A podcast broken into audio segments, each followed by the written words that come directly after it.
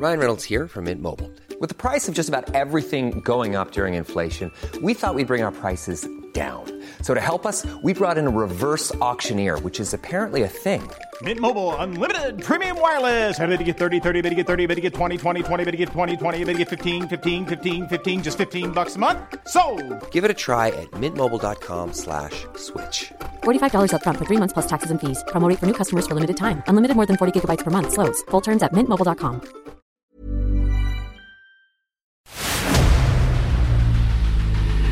El dedo en la llaga. Había una vez un mundo en el que nadie creía. Un país de historias inexplicables. Una nación con personajes asombrosos. Santo Tomás tenía razón. Hay que ver para creer. El México increíble, las verdades que duelen, la voz de los que callan, el dedo en la llaga. Infórmate, diviértete, enójate y vuelve a empezar. El Heraldo Radio presenta El Dedo en la Llaga con Adriana Delgado. ¿Qué hago con mis labios si me ruegan tus besos? ¿Qué hago con mis manos cuando suplican tu regreso? ¿Qué hago con mis noches? Tu esencia que se aferra a la mía? Dime qué hago yo.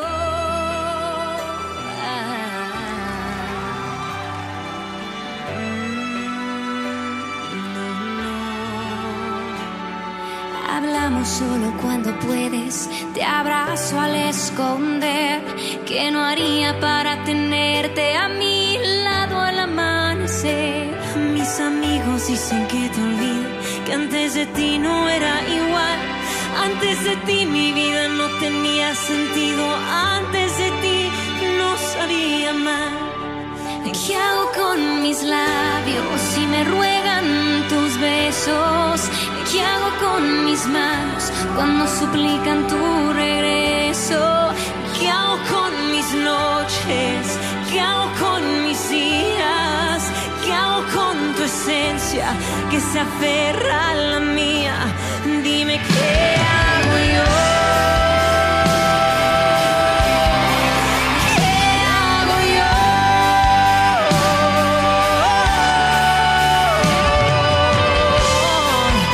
Y buenas tardes, ¿cómo están? Les saluda con mucho gusto su amiga Adriana Delgado. Gracias por sintonizarnos por la 98.5 FM del Heraldo Radio a través de todo el país, porque estamos en todos lados.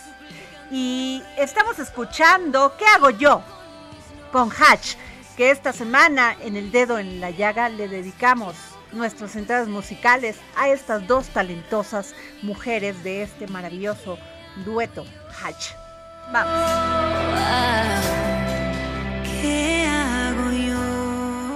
Y nos vamos con nuestro querido Germán Medrano, corresponsal en Baja California Sur del Heraldo Media Group, porque encontraron el cuerpo de Valeria, quien fue vista abordando un Uber la última pues la última vez, esto fue en enero del 2022 y no se había dicho nada, casi es ya. Me da muchísima tristeza empezar los programas así, pero tenemos que visibilizarlo. Nos vamos con Germán.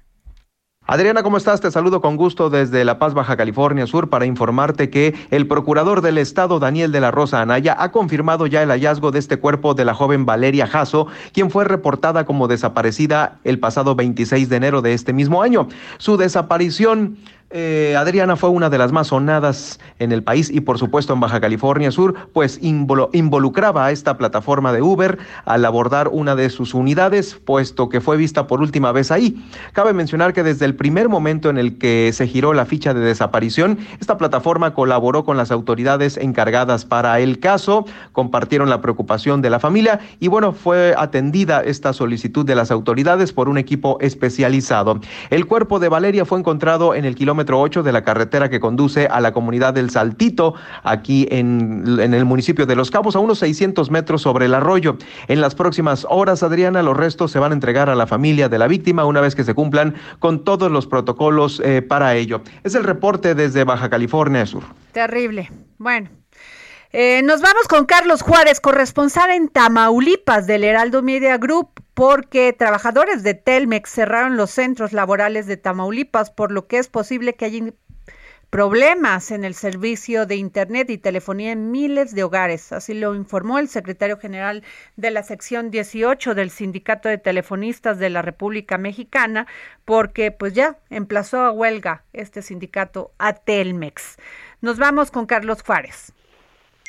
Hola, ¿qué tal Adriana? Muy buenas tardes, qué gusto saludarte a ti y a todo territorio. Te comento que los trabajadores de Telmex cerraron los centros laborales de Tamaulipas, por lo que es posible que haya problemas en los servicios de Internet y telefonía. Esto lo comentó Alfonso Martínez Duque, quien es secretario general de la sección 18 del Sindicato de Telefonistas en la ciudad de Tampico. Reconoció que el servicio de Internet y telefonía están en riesgo al estallar la huelga a partir del mediodía el día de hoy y es que ellos aseguran la empresa Tel de Telmex no ha cumplido con el contrato colectivo además de que hay un desplazamiento laboral así lo aseguran ellos fue a medida cuando se colocaron estas banderas eh, rojinegras en los centros laborales de que están distribuidos en todo Tamaulipas, lo pudimos ver en Tampico, Madero Victoria y Matamoros, entre otras más. Hay que mencionar que al menos en la ciudad porteña son 270 los trabajadores que se dicen afectados por el incumplimiento del contrato colectivo con la empresa desde hace ya más de tres años en que incluso no pueden cobrar ni siquiera sus utilidades. Ese es mi reporte desde Tamaulipas, Adriana. Muchas gracias, Carlos Juárez. Y nos vamos con nuestro querido Israel Lorenzana, porque nos va a platicar qué está pasando con la situación de los integrantes de este sindicato de telefonistas. Israel. Adriana, muchísimas gracias. Pues como lo señalas, este mediodía estalló la huelga de trabajadores del Sindicato de Teléfonos de México. Precisamente han colocado ya las banderas rojinegras en el edificio de las oficinas generales de Telmex, estas ubicadas sobre Parque Vía, en la colonia San Rafael. Pues sesenta mil trabajadores de Teléfonos de México aseguraron que la huelga estalla por el incumplimiento del contrato colectivo de trabajo. La huelga se lleva a cabo entre activos y jubilados que forman parte del sindicato de telefonistas de la República Mexicana. Este estallamiento de huelga, Adriana, es porque la empresa pues quiere desaparecer la cláusula 149 del contrato colectivo de trabajo, la cual se refiere a la jubilación de los trabajadores de nuevo ingreso. Por último, Adriana, los trabajadores señalan que hubo una falta de cumplimiento para el otorgamiento de 1.942 vacantes ya negociadas con anterioridad. La huelga estalla básicamente por el incumplimiento del contrato colectivo del trabajo y aquí en la zona de Parque Vía pues ya han colocado las banderas rojinegras, el personal está a las afueras y por supuesto están en espera de las negociaciones que se van a llevar a cabo con las autoridades. Adriana, la información que tengo Israel querido, Israel, ¿cuántos años tenía que no había huelga del sindicato de Telmex? Pues hace unos minutos lo platicábamos en tele, Adriana, no teníamos, nunca habíamos visto una huelga, ah, nosotros por lo menos de trabajadores de Teléfonos de México. Esto es algo, por supuesto, insólito. Nunca había llegado y además, pues los trabajadores del Sindicato de Teléfonos de México es un sindicato de los más grandes en todo el país. Claro. Y por supuesto preguntábamos a los responsables que si habría afectaciones para el servicio pues de la ciudadanía y dijo que no, que todo depende del tiempo que se alargue esta huelga, porque de alargarse sí podría haber afectaciones en el servicio de teléfonos de México, Adriana. Pues muchas gracias, querido Israel Lorenzana. Y bueno, a ver, este, lo, lo la representante comercial, UCTR por siglas en inglés, de la presidencia de Joe Biden, acusa a México de violar las reglas del TECMEC para socavar a empresas estadounidenses que producen energías para beneficiar a las empresas paraestatales Pemex y la CFE. Y bueno, la decisión de Estados Unidos de solicitar consultas de resolución de disputas a México bajo el test, bajo el mecanismo del tratado entre México, Estados Unidos y Canadá con el fin de discutir la política energética del gobierno federal ha generado temor por posibles consecuencias comerciales. Y tengo en la línea a Indelfonso Guajardo, quien fue pues secretario, quien es secretario de la Comisión de Economía, Comercio y Competitividad en la Cámara de Diputados y ex secretario de Economía de México. Y Delfonso, ¿cómo estás? Adriana, qué gusto saludarte. Gracias. Y Delfonso, pues este, tú llevaste la negociación de este tratado entre México, Estados Unidos y Canadá. ¿Qué nos puedes decir? ¿Qué consecuencias puede tener esto? Bueno, mira, primero, Adriana, eh, como siempre, ¿no? O sea, eh, no nos debe sorprender esta solicitud de consultas bajo el esquema de arbitraje, y es muy importante señalarlo, es un arbitraje para un panel de controversia Estado-Estado. Porque la mayor parte del tiempo en este último año que se han quejado las empresas extranjeras, hablamos de la posibilidad de, de arbitraje donde un particular que lleva a un panel porque le cambiaste las reglas del juego y le ocasionaste obviamente pérdidas por su inversión. Este, esto adquiere otra dimensión porque es el estado de los tres estados que forman parte del TEMEC, dos tienen la visión que con la implementación de la política en materia de energía que ha hecho México, pues está violando lo comprometido en el acuerdo. Entonces, es muy importante eso porque en un panel eh, inversionista-estado, pues es muy costoso, pero es dinero de los contribuyentes que se les paga por los daños ocasionados. Aquí el que, el que pierde no es el gobierno, el que pierde es el exportador, porque las sanciones de perderse este panel sería aranceles sobre las exportaciones mexicanas. Pero bueno, no adelantemos vísperas. Eh, el inicio de las consultas debe ser en 30 días y tienen hasta 75 días para encontrar una solución conciliatoria para evitar el panel. Pero si escuchas las declaraciones de la secretaria Nale y la manera que dice el presidente no pasa nada porque no hemos uh, infringido nuestra responsabilidad, pues parece que tienen una interpretación eh, un tanto diferente a la que el propio doctor Seade, que fue nuestro compañero de negociaciones como representante del nuevo gobierno, pues lo dijo en una conferencia de prensa en el mes de agosto, 27 de agosto del 18. Entonces, si, esa es la actitud de las consultas, pues entonces pues seguramente nuestros socios van a solicitar que en 75 días se establezca el panel y ese panel tardará 5 o 6 meses en, conjuntar testimonios, declaraciones, evidencias y tomará una determinación. Si esa determinación es contraria a México, eh, estos países demandantes pueden imponer aranceles a las exportaciones mexicanas por el monto que determinen los árbitros, que es el monto del daño ocasionado. Y a partir de ahí el gobierno de México tendría 45 días o para hacer los cambios necesarios de donde se eh, demanda que no estamos cumpliendo con el TEMEC, o si no los hace, pues simplemente eh, sujetarse a los aranceles que vamos a enfrentar en, en, los sectores que ellos decidan. Entonces, sí es una ruta complicada, compleja, que tenemos que atender con mucha seriedad. Y Alfonso, eh, eh, es terrible las consecuencias que se podrían tener. ¿Cuál sería una solución política este, a esto? ¿Cuál, bueno, y económica. Pues mira, la solución política, la solución, digamos, profesional, pues, e, es, es, está muy inspirada en la respuesta que muy bien dio la Secretaría de Economía donde dice estamos en mejor disponibilidad de reunirnos, de platicar sobre las sobre donde nuestros socios están observando que no estamos cumpliendo, pero ojalá quien es responsable de administrar el tratado, que es la Secretaría de Economía, tenga el respaldo del Ejecutivo para que el sector energía haga los ajustes necesarios para evitar esta confrontación. Ahora, de seguir el funcionamiento de la Secretaría de Energía, eh, este posicionamiento eh, rígido que, a su entender eh, su política no no, no no violenta el tratado, pues entonces estamos en un dilema muy importante. Ahora, afortunadamente, los acuerdos comerciales tienen este mecanismo de solución de disputas. Y bueno, pues un escenario es un escenario que, como dicen en el rancho, que te montas en tu mancho y dices, no cambia nada y no cambia nada. Y bueno, pues hay que estar preparados para las consecuencias comerciales que esto tendría. Pues qué terrible. Vamos a esperar que haya inteligencia y que eh, se asome la política del acuerdo, Indelfonso.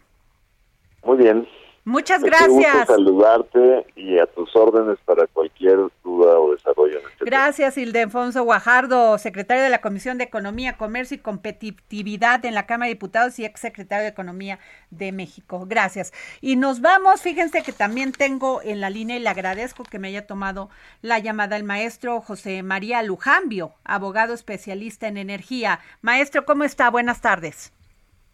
¿Qué tal, Adriana? Buenas tardes. Un gusto en saludarte a ti y a tu auditorio. Gracias, por el espacio. Gracias, maestro. Pues este ya escuchamos a Ildefonso Guajardo y las consecuencias este, podrían ser muy graves sobre este tema de la decisión de Estados Unidos de solicitar consultas de resolución de disputas a México bajo el mecanismo del tratado entre México, Estados Unidos y Canadá, el TEMEC, por el fin de discutir la política energética del gobierno federal. Usted, hemos hablado eh, en varias ocasiones con usted, maestro, y hemos hablado de estos litigios que tenían empresas en Estados Unidos contra México, pero pues esto ya, ya llegó a este grado que la representante comercial de la presidencia de Joe Biden acuse a México de violar las reglas precisamente del TECMEC. ¿Qué nos puede decir? ¿Cuáles pueden ser las, eh, las consecuencias jurídicas y cuáles pueden también ser las consecuencias económicas? Derivadas de estas consecuencias jurídicas. Claro, Adriana. Bueno, pues eh, hablar después del diputado Guajardo, una verdadera autoridad en la materia, pues deja poco margen para decir cosas adicionales porque él verdaderamente abarcó muchos temas. Muy bien. Pero yo quisiera apuntar, Adriana, que la solicitud de Estados Unidos eh, de, de, apertura de consultas se refiere a cuatro temas diferentes. Es decir, cuatro diferentes medidas o grupos de medidas que ha tomado el gobierno mexicano y que todas ellas constituyen por sí mismas, a juicio del gobierno de Estados Unidos, violaciones al tratado. Entonces, una es las reformas a la ley de industria eléctrica, de las que hemos hablado en este espacio anteriormente. Otra las dilaciones o negativas en el otorgamiento de permisos para realizar actividades del sector energético, a cargo fundamentalmente de CRE. Otra tiene que ver con eh, la prórroga que se le dio a Pemex para seguir teniendo este, pues, niveles de azufre en el diésel que produce y comercializa mayores a los que se tienen en las refinerías de Estados Unidos. Y la tercera que yo creo que fue la que derramó el vaso realmente, fue una muy reciente, que tiene que ver con el, la obligación de los comercialistas, de los usuarios del sistema de transporte de gas natural, de comprarle la molécula del gas necesariamente a la Comisión Federal de Electricidad o a Pemex. Entonces, esa yo creo que ya fue la que verdaderamente desesperó al gobierno de Estados Unidos se produjo unos días después de que se anunció un acuerdo de 10 puntos con el enviado especial para cambio climático John Kerry Y, y fue verdaderamente pues ya muy burda la manera en que se está tratando de favorecer a Pemex y a CFE en sus respectivos mercados. Entonces, creo que la solución, me preguntabas por las consecuencias, yo creo que dependerá del, del, margen de negociación que se tenga en cada uno de estos cuatro rubros. Yo creo que estos dos mm, y probablemente el cuatro tengan una salida fácil si la CRE se pone las pilas y se pone a trabajar y si, y si deja de actuar arbitrariamente.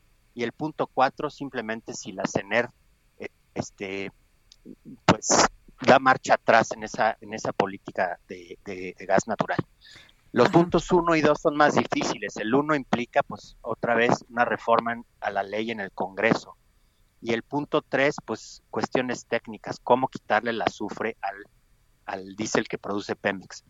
Pero yo creo que todos los temas, este, si el gobierno mexicano tiene voluntad, podrían resolverse de manera este, pues, digamos, sujeta al diálogo en estas consultas sin necesidad de llegar al panel arbitral, que sí sería, yo creo, muy probable que ese panel determinara que México efectivamente incumplió sus obligaciones.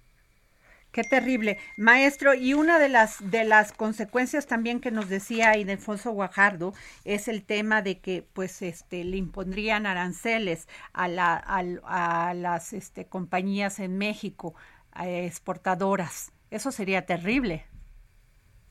Sí, efectivamente. El tratado dice que, digamos, este tipo de, de, de que constituyen el, el, retirar beneficios conforme al tratado, que no, que no es otra cosa más que imponer los aranceles que estarían normalmente en vigor, eso este, debe hacerse a los productos y servicios del sector en donde se haya producido la afectación.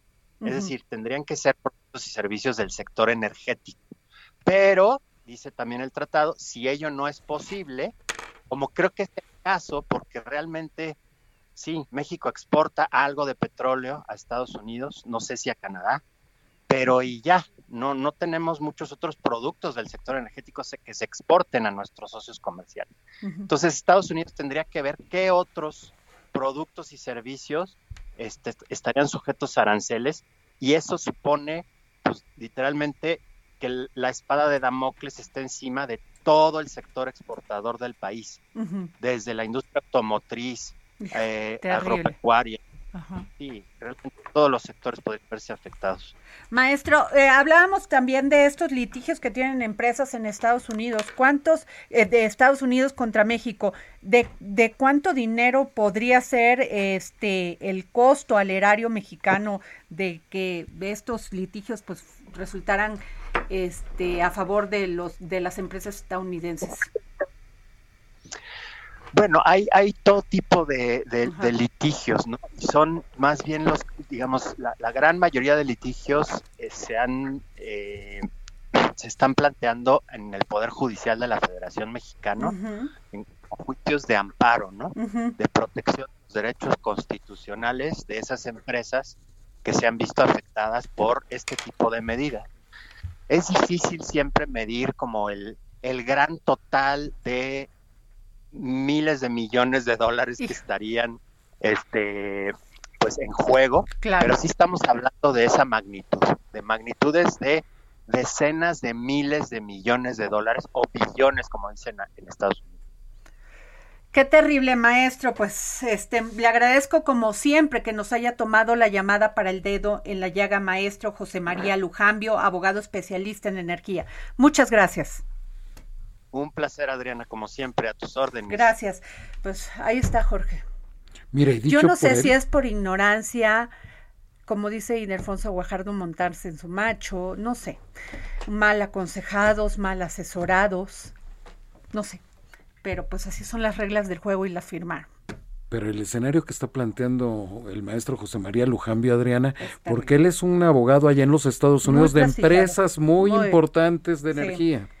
Híjole, pues a ver qué, qué pasa con esto, ¿eh? Ojalá haya, eh, florezca la inteligencia política. Que se haga la luz. Que se haga la luz. Que se haga la luz. Oye, Jorge, fíjate que te tengo que decir que hoy es un día muy especial para todos aquellos que amamos a los perros, porque hoy es el Día Mundial del Perro y pues es reconocer la compañía y apoyo de estos animalitos para la vida de las personas. Eh, algunos desempeñan importantes trabajos en labores de rescate y salud. Y yo, les, yo te voy a decir que les mando un gran beso a mi gorda, que ya murió, a mi negra, a mi Sócrates, a mi Solo, que es rescatado, a mi Vivo, que es rescatado, a mi Nala, a mi Kika, me falta alguna, y a mi Navi amo los perros, amo lo que significan en la vida de los seres humanos, nos hacen ser mejor personas y ser más sensibles con estos animalitos que no hablan, no pueden, se expresan, pero no pueden hablar y nos tienen más miedo a nosotros que lo que debemos tener nosotros a ellos, porque ellos se protegen, tratan de sobrevivir ante la crueldad de los seres humanos. Efectivamente, Adriana, y ellos nada más lo único que hacen es darnos amor, es todo lo que nos dan. Con eso nos, no, no hay que con qué pagar eso, Adriana. Así es. Jorge, este, hay vamos libros, a ver. viene el momento, el momento arroba Adri Delgado Ruiz, queda bautizado el momento arroba Adri Delgado Ruiz, quien la siga a partir de este momento se va a llevar en combo dos libros, dos libros a uno solo, eh, que la siga y le escriba, Los herederos de William Golding y Horacio Altuna, Hot LA, cortesía del Fondo de Cultura ¿Tienes Económica. otro? Y tenemos otro, Ernesto el Elefante, que ha sido un éxito aquí en tu programa para todos los niños que se encuentran de Ay, está vacaciones. divino. Está divino el libro por Anthony Brownie y perfectamente ilustrado. Muchas gracias. Nos vamos a un corte y regresamos para seguir poniendo el dedo en la llaga.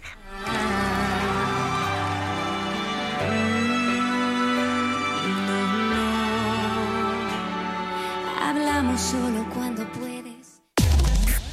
Sigue a Adriana Delgado en su cuenta de Twitter. Arroba Adri Delgado Ruiz. Además, te invitamos a enviar tus opiniones y comentarios en texto o por mensaje de audio a través de WhatsApp al 55 2544 3334. Y si quieres escuchar El Dedo en la Llaga de El Heraldo Radio, en cualquier momento y donde quiera que te encuentres, descarga el podcast disponible en Spotify y iTunes.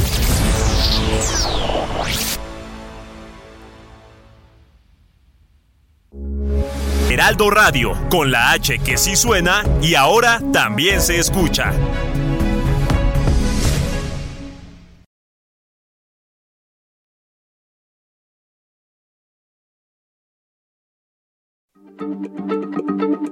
Heraldo Radio, la H se lee, se comparte, se ve y ahora también se escucha. Everyone knows therapy is great for solving problems, but getting therapy has its own problems too, like finding the right therapist, fitting into their schedule, and of course, the cost. Well, BetterHelp can solve those problems. It's totally online and built around your schedule. It's surprisingly affordable too.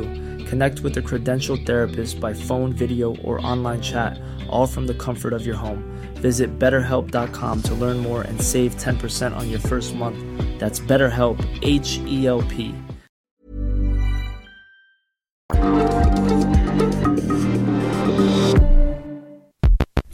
Adriana Delgado en su cuenta de Twitter en arroba Adri Delgado Ruiz. Y envíanos tus comentarios vía WhatsApp al 55 25 44 33 34 o 55 25 02 21 04.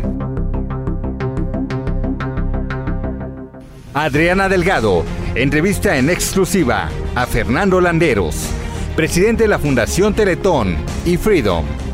¿Cómo puede uno denunciar si alguien en Oaxaca, en Veracruz, conoce un caso de trata de, de un niño, de una niña o cualquiera de estos temas? ¿Cómo lo puede denunciar? ¿Cómo se puede uno acercar a Freedom Claro. y decir, oigan, pues esto, ay, yo conozco este caso? Claro. Mira, eh, habría muchísimos caminos porque en cada estado hay un camino casi diferente. Yo invitaría a la gente, bueno, pero esa información la tenemos en nuestra página Ok. para que la gente sepa dónde encontrar el link exacto a donde hay que hacer una denuncia. Yo los invito a que entren a fundacionfreedom.mx. Ahí van a encontrar, es una página muy bien diseñada, muy clarita, muy pedagógica, en donde van a encontrar qué hacer cuando se trata de levantar una denuncia, ¿no? Ok. Ahí lo van a encontrar todo. Jueves, 11 de la noche, El Dedo en la Llaga, Heraldo Televisión. No se pierdan esta entrevista que le hice a Fernando Landeros, eh, este gran este hombre altruista que lleva esta fundación de Teletón y Freedom. Va a estar muy interesante sobre el, trata- el tema de la trata, de no solamente de, de niñas, de niños, de seres humanos. Terrible, de hecho. Este, nos vamos con Javier Ruiz, reportero del Heraldo Media Group. Javier, estás en este momento en la, en la representación del Estado de Jalisco, donde se está llevando a cabo esta manifestación para exigir de manera, pues, ¿qué les digo? Ya no nos quedamos sin palabras ante estos hechos y sobre todo este feminicidio de Luz Raquel Padilla. Javier. Así es, Adriana. ¿Qué tal? Excelente tarde. Te saludo con gusto. Y efectivamente, pues acaba de terminar esta manifestación justamente en esta Casa de Representación del Estado de Jalisco en la Ciudad de México, ubicado aquí en la colonia del Valle. 12 cosas, pues, desafortunadamente este feminicidio que has mencionado, sin embargo también pues exige el apoyo a las autoridades jaliscienses del apoyo a Bruno, el niño que pues desafortunadamente va a quedar eh, huérfano después de que su mamá pues haya sido asesinada. Llegó cerca del mediodía un grupo del movimiento Yo Cuido México, aproximadamente 50 mujeres, quienes pues se manifestaron a las afueras de esta casa, colocaron un tendedero con las imágenes de luz y también pues eh, exigiendo justicia hacia las autoridades que agarren pues a los responsables. De mencionar que algunas de ellas también pues mencionaron diferentes eh, pues situaciones que han vivido llegaron muchas madres con hijos que tienen autismo y simplemente por lo que nos han mencionado, pues eh, son pues también eh, tachadas o víctimas, no solo en Jalisco, sino en gran parte del país, muchas de ellas, pues lo que nos referían que se subían al transporte público y les hacían, pues como comúnmente se dice, les hacían el feo porque algunos de los niños pues les dan ataques, algunos se espantan y pues tienen diferentes reacciones que incluso pues los mismos eh, los transportes públicos, los, los, los choferes han tenido que bajarlos, entonces pues también eh, realizaron esta denuncia, entregaron un papel para eh, justamente pues eh, mencionar algunas de sus consignas, principalmente pues el apoyo a Bruno y también se fue recibido por autoridades de esta casa de representación de Jalisco, quienes condenaron también este feminicidio, recibieron este papel, estuvieron cerca de dos, dos horas y media, algunas de ellas hicieron cadenas humanas y también pues estuvieron realizando algunos cantos. Posteriormente, cerca de las tres de la tarde, se retiraron y mencionar también que llegó otro grupo de aproximadamente cinco a seis mujeres, también realizaron algunas eh, consignas, algunos gritos principalmente. A estas cinco personas pues sí llegaron elementos de la Secretaría de Seguridad Ciudadana, pero únicamente pues a distancia no pasó a mayores. Sin embargo, pues espera pues también una pronta respuesta por parte de las autoridades de Jalisco, principalmente para facilitarle pues el apoyo a Bruno y es que pues eh, justamente estaban exigiendo la patria potestad, pues su tía y también su abuelita para que se puedan hacer responsables de este niño que desafortunadamente quedó desamparado. De momento es el reporte que tenemos. Muchas gracias, este Javier. Y fíjense que si hay una mujer que ha dado la lucha por los derechos de las personas con discapacidad, es sin duda Katia de Artigues. Es de admirarse este pues esta lucha, como bien digo, de Katia no ha cesado, ella sigue adelante, aun cuando encuentra a veces obstáculos, bardas, ella las brinca, ella va más adelante. Y me, y me dolió mucho el tuit que puso ayer, esto es un escándalo. Y sí, todo parece indicar que fue un crimen de odio por la discapacidad de su hijo. Bruno padece de autismo. No podemos dejar que el crimen contra Luz Raquel Padilla quede impune. Katia, muy buenas tardes. Querida Adriana, muchísimas gracias por esta introducción. La verdad es que te agradezco muchísimo, pero yo soy la, no sé, la continuidad de una gran eh, lucha de padres, madres y personas con discapacidad por, por el mismo tema. Pero bueno, en fin, la verdad lo que quiero decir es que sí, este, lo que, lo que enfrentamos hoy es algo que nos debería llamar la atención y alertarnos, que son crímenes de odio hacia personas con discapacidad, ¿no? Si a Luz Raquel la quemaron viva, fíjate qué cosa el domingo, fue porque tenía un hijo con discapacidad que hacía mucho ruido. Terrible. ¿No? y, y esto está identificado en otros países, como en España, como en el Reino Unido, ¿no? Como crímenes de odio hacia personas con discapacidad, así como hay crímenes de odio hacia personas con de la comunidad LGBTQ más, o como mujeres o como feminicidio, pero necesitamos voltear a verlo como es. Como crímenes de odio, como crímenes de odio y falta de tolerancia y, en fin, un chorro de cosas que tenemos que hacer como sociedad. Luz Raquel hizo todo lo posible a todo lo que está a su alcance, porque también ser una madre con discapacidad, ser una madre con un hijo con discapacidad, este, pues implica tres veces más tiempo eh, o más, ¿no? Entonces, bueno, algunos dicen, ay, no se quejó ante la fiscalía directamente. Ay, bueno, yo también les diría, ¿a, a qué hora? O sea, ¿en serio? Entre que su hijo grita y se pega. Katia. ¿Cuándo? Se, se nos fue tantito la comunicación, Katia. ¿Me oyes? No, no, no, no se nos fue. O sea, te, te dejé un espacio para, para que también conversaras. No, es que es terrible, Katia, cuando, cuando se escucha cuando se sabe de estos casos es terrible porque hasta dónde llega la crueldad. Y me llama la atención lo que dijo ayer el gobernador Enrique Alfaro de Jalisco. Dice, fíjate nada más, Luz Raquel tenía medidas de protección vigentes, pero nada, fue, pero nada fue suficiente. Así se disculpa, así se quita la responsabilidad y así, y lo denunció en redes sociales, Katia. Lo claro, pero además hoy hoy, hoy en un programa de radio de la mañana dijo claramente que no tenía todas las protecciones necesarias. O sea, el gobernador miente.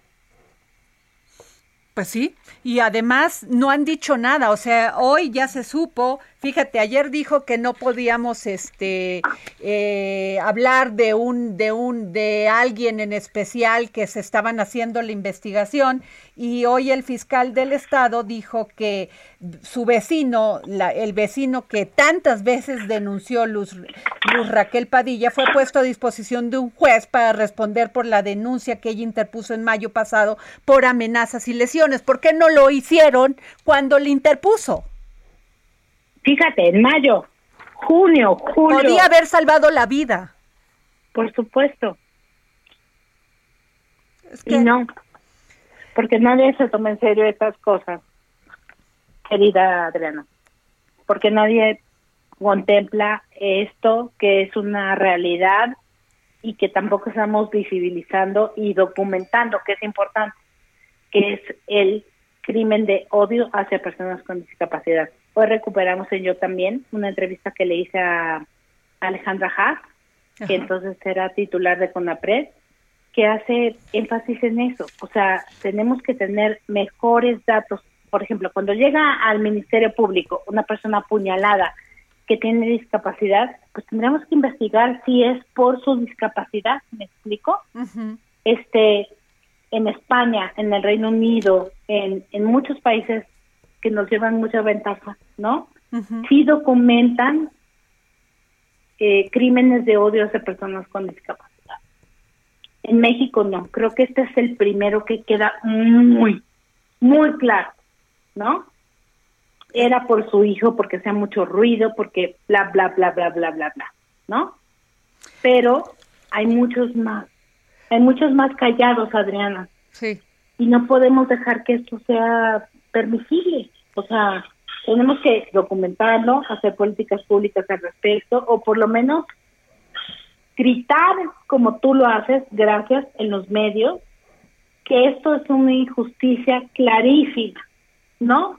Y que además ella hizo todo lo que pudo para decir, oigan, me están amenazando, ¿no? Y nadie hizo nada. Nadie hizo nada.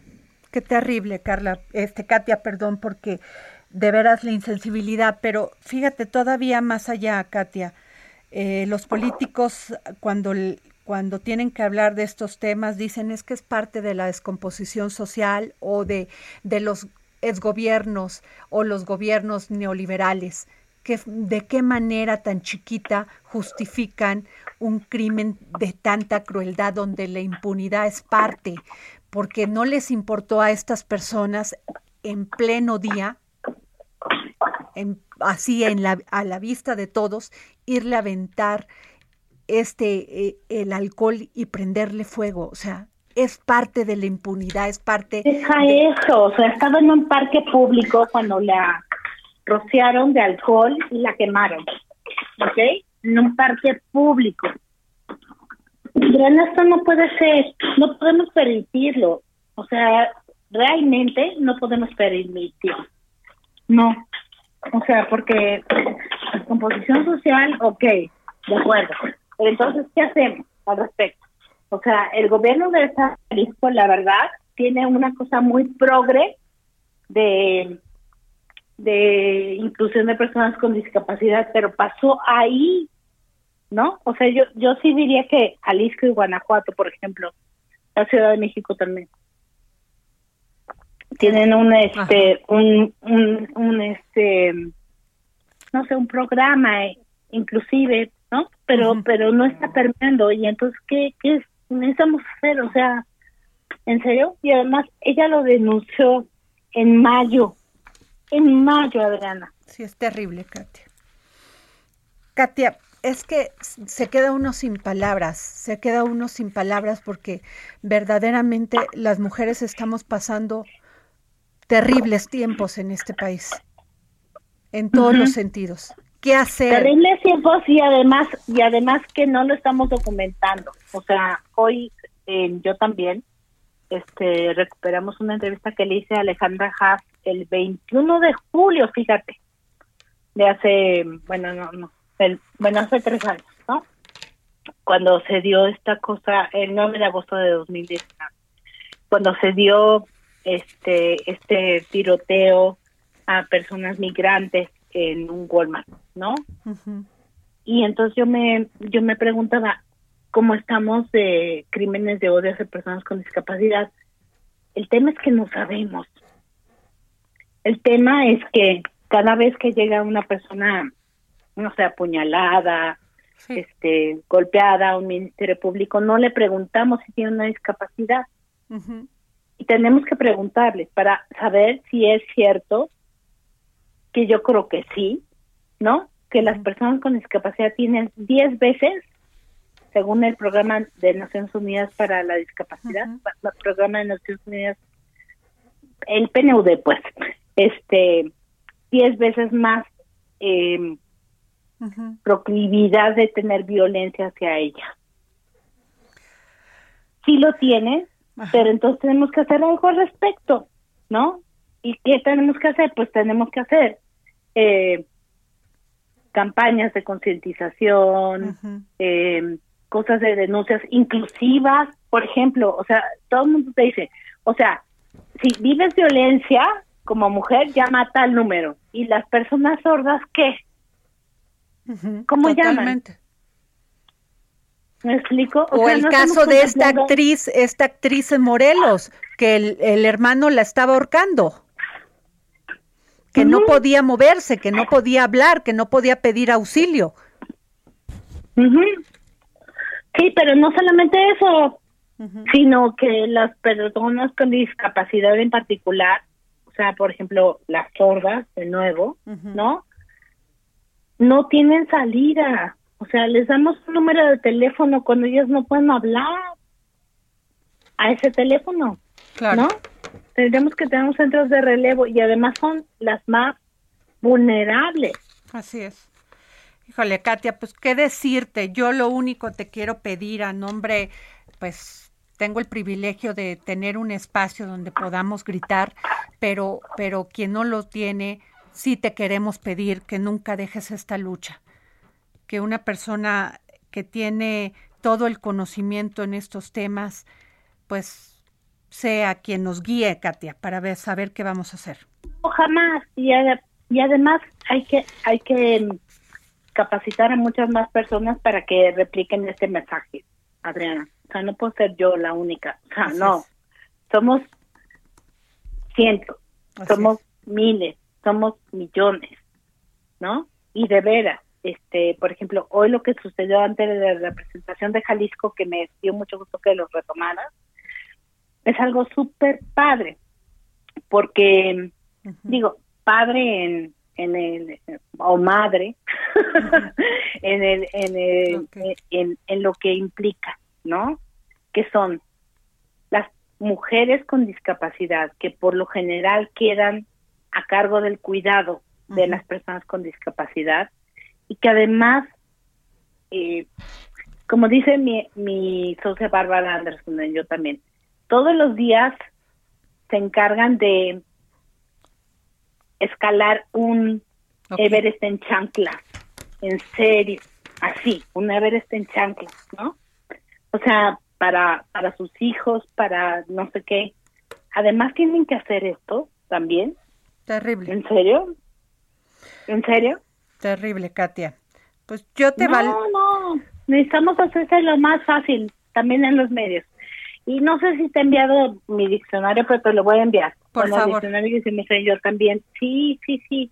Por favor, Katia, y yo te valoro mucho que nos hayas tomado esta llamada para el dedo en la llaga. Con mucha Mm. admiración, cariño y respeto. Te quiero mucho, Adriana. Muchas gracias a ti. Gracias, Katia Ortigues.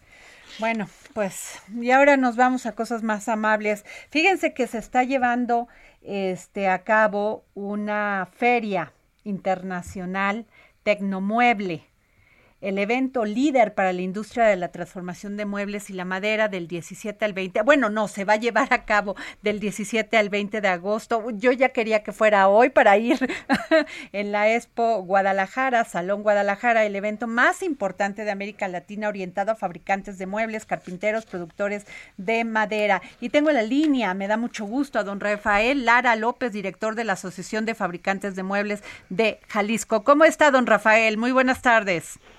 Hola Adriana, buenas tardes, muy bien, gracias, afortunadamente, muchas gracias por el espacio. No, al contrario, yo ya quería que fuera la feria hoy, pero no, va a llevarse a cabo del 17 al 20, don Rafael. ¿Nos puede contar más de ella?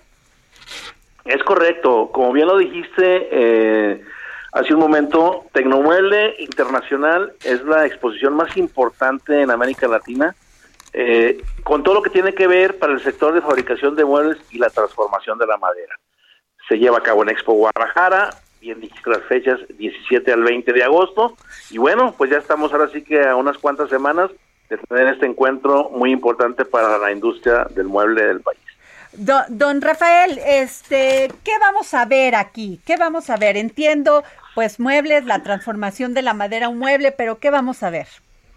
Bueno, entre muebles vamos a encontrar lo más nuevo en maquinaria, este, las tendencias de materia prima, los accesorios, software precisamente para la fabricación de, de mueble, sus componentes, desde luego la materia prima como es la madera, chapas, tableros, herrajes, todo, todo, todo lo que tiene que ver con la fabricación de muebles en México. ¿Cuántos expositores más o menos son este, don Rafael? Tenemos confirmados 180 expositores y déjame decirte que el nombre de internacional es precisamente porque tenemos expositores de Alemania, de Austria, tenemos un pabellón de Brasil, tenemos este, participantes de Estados Unidos, de España. Entonces, lo más nuevo de la tendencia en maquinaria, herrajes y como lo comentaba, de la transformación de la madera, va a encontrarse en Expo Guadalajara el próximo 17 al 20 de agosto. O sea, que todas las personas que requieran un impulso a su empresa dedicada a este ámbito de este de, de la fabricación de muebles de la madera pueden ir a esta este feria y pues hacer negocio, ¿no? Es correcto, y además, digo, paralelamente, déjame comentarte, Adriana, que en el mismo recinto y en las mismas fechas también está organizada por nosotros Expo Mueble Internacional, Ajá. lo que tiene que ver con todo el producto terminado, con lo que es sofás, camas, este, muebles de jardín, etcétera, etcétera. Entonces, vamos a encontrar en Expo Guadalajara ambas facetas, lo que es el producto ya terminado y también todas las maquinarias y componentes para la transformación y fabricación de muebles. Entonces, un evento muy completo. Pues sí, porque estoy viendo que va a tener además textiles, pieles, viniles, pintura, recubrimientos, madera, chapas, herrajes, o sea, todo, ¿no? Y además promover también este tus tu tu te- este tu producto acabado. Sí, desde luego, toda la cadena de valor del mueble Ajá. va a estar presente en esas fechas, como bien lo dices, lo que viene siendo toda la parte de la transformación, pero también toda la parte ya del mueble, sus tendencias, sus nuevos diseños, colores, este, y todo, todo, todo lo que tiene que ver con el mundo del mueble en nuestro país. Pues así es. Pues qué bueno, don Rafael Lara López, porque en este momento necesitamos inversión, necesitamos productividad en México, en este momento que estamos pasando. Y qué bueno, porque se va a llevar del 17 al 20 de agosto del 2022 en Expo Guadalajara, en el Salón Guadalajara. Es correcto. Este, de hecho, todo el recinto va a estar ocupado por nosotros, te digo, en ambas exposiciones. Este, y es muy fácil eh, acceder a su registro, es www.tecnomuebleinternacional.com y también www.expomuebleinternacional.com. Haces tu registro, no tienes ningún problema para ingresar con tu código QR te, eh, que te llega por correo inmediatamente tienes acceso a esta exposición. Pues muchas gracias, don Rafael Lara López, este director de la Asociación de Fabricantes de Muebles de Jalisco AC. Ojalá escuchen todos para que estén ahí y pues este sector tan importante pues tenga muchísimos participantes. Así es, Adriana. Muchas gracias, los esperamos. Repito las fechas, 17 al 20 de agosto en Expo Guadalajara. Muchas gracias, don Rafael. Para servirle, muchas gracias a ti, Adriana. Gracias. Y bueno, Jorge, este, ya casi terminamos este programa, pero fíjate que un guardia de seguridad que mató a dos ladrones que habían despojado de sus pertenencias a los usuarios de una unidad de transporte público en Nexahualcoyot, continúa detenido y hoy se realizará la primera audiencia en la que el juez determinará si fue legal o no su detención. A ver, o sea, hay un guardia, hay un policía que cumple con su deber. Así es. Y nos protege de la delincuencia y resulta que lo tienen detenido. Y en defensa de su propia vida y de los demás. Así que imagínate qué terrible. El mundo pues, al revés. El mundo al revés. Y pues nos vamos, Jorge, para seguir poniendo el dedo en la llaga. Nos escuchan mañana. Gracias. ¿Qué hago con tu esencia que se aferra a la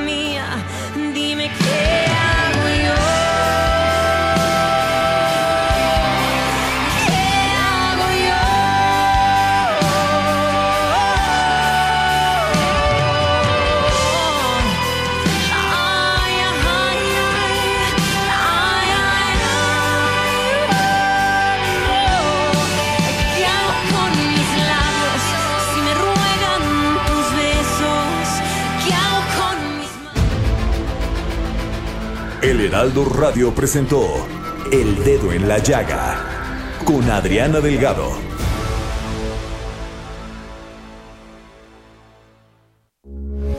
Heraldo Radio 98.5 FM, una estación de Heraldo Media Group. Transmitiendo desde Avenida Insurgente Sur 1271, Torre Carrachi, con 100.000 watts de potencia radiada. Heraldo Radio, la H que sí suena y ahora también se escucha. Even when we're on a budget, we still deserve nice things. Quince is a place to scoop up stunning high-end goods for 50 to 80% less than similar brands. They have buttery soft cashmere sweaters starting at $50, luxurious Italian leather bags, and so much more. Plus, Quince only works with factories that use safe, ethical, and responsible manufacturing. Get the high-end goods you'll love without the high price tag with Quince. Go to quince.com/style for free shipping and 365-day returns.